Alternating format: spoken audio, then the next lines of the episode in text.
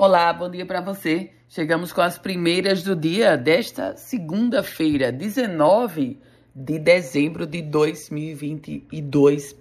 Nove meses após o plano diretor de Natal ter entrado em vigor, a capital já registra alta dos empreendimentos.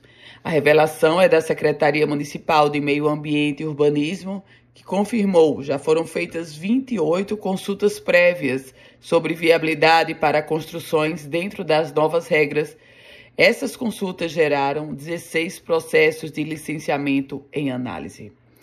Eleições e a comissão do Tribunal Regional Eleitoral do Rio Grande do Norte fará a recontagem dos votos para o pleito de deputado estadual envolvendo Wendel Lagartixa, a decisão foi de Ricardo Lewandowski, lembrando a você que a diplomação vai acontecer hoje à tarde, a diplomação de todos os eleitos. Operação Lei Seca. Fiscalizações da Operação Lei Seca resultaram na prisão de cinco pessoas por embriaguez ao volante e a notificação administrativa de outros 21 condutores por dirigir sob efeito de álcool em Natal nesse final de semana. Esse é o balanço. E se você vai viajar de avião nesses próximos dias, muita paciência e tenha cuidado, porque os aeronautas estão em greve, isso quer dizer muitos transtornos nos aeroportos.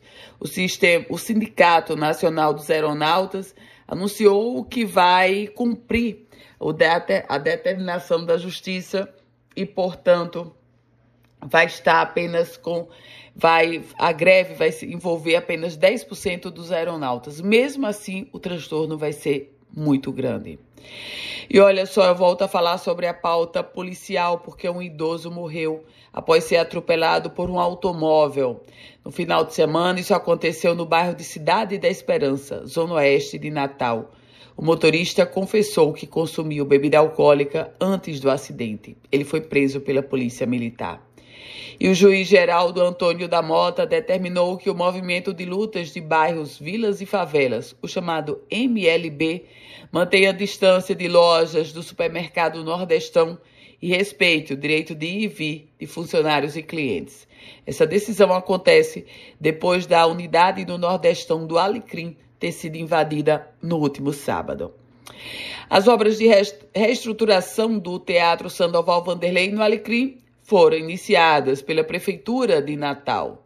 5 milhões e meio de reais o investimento previsto para aquele empreendimento cultural. Meus caros ouvintes, com as primeiras notícias do dia, Ana Ruth Dantas, quer receber esse boletim?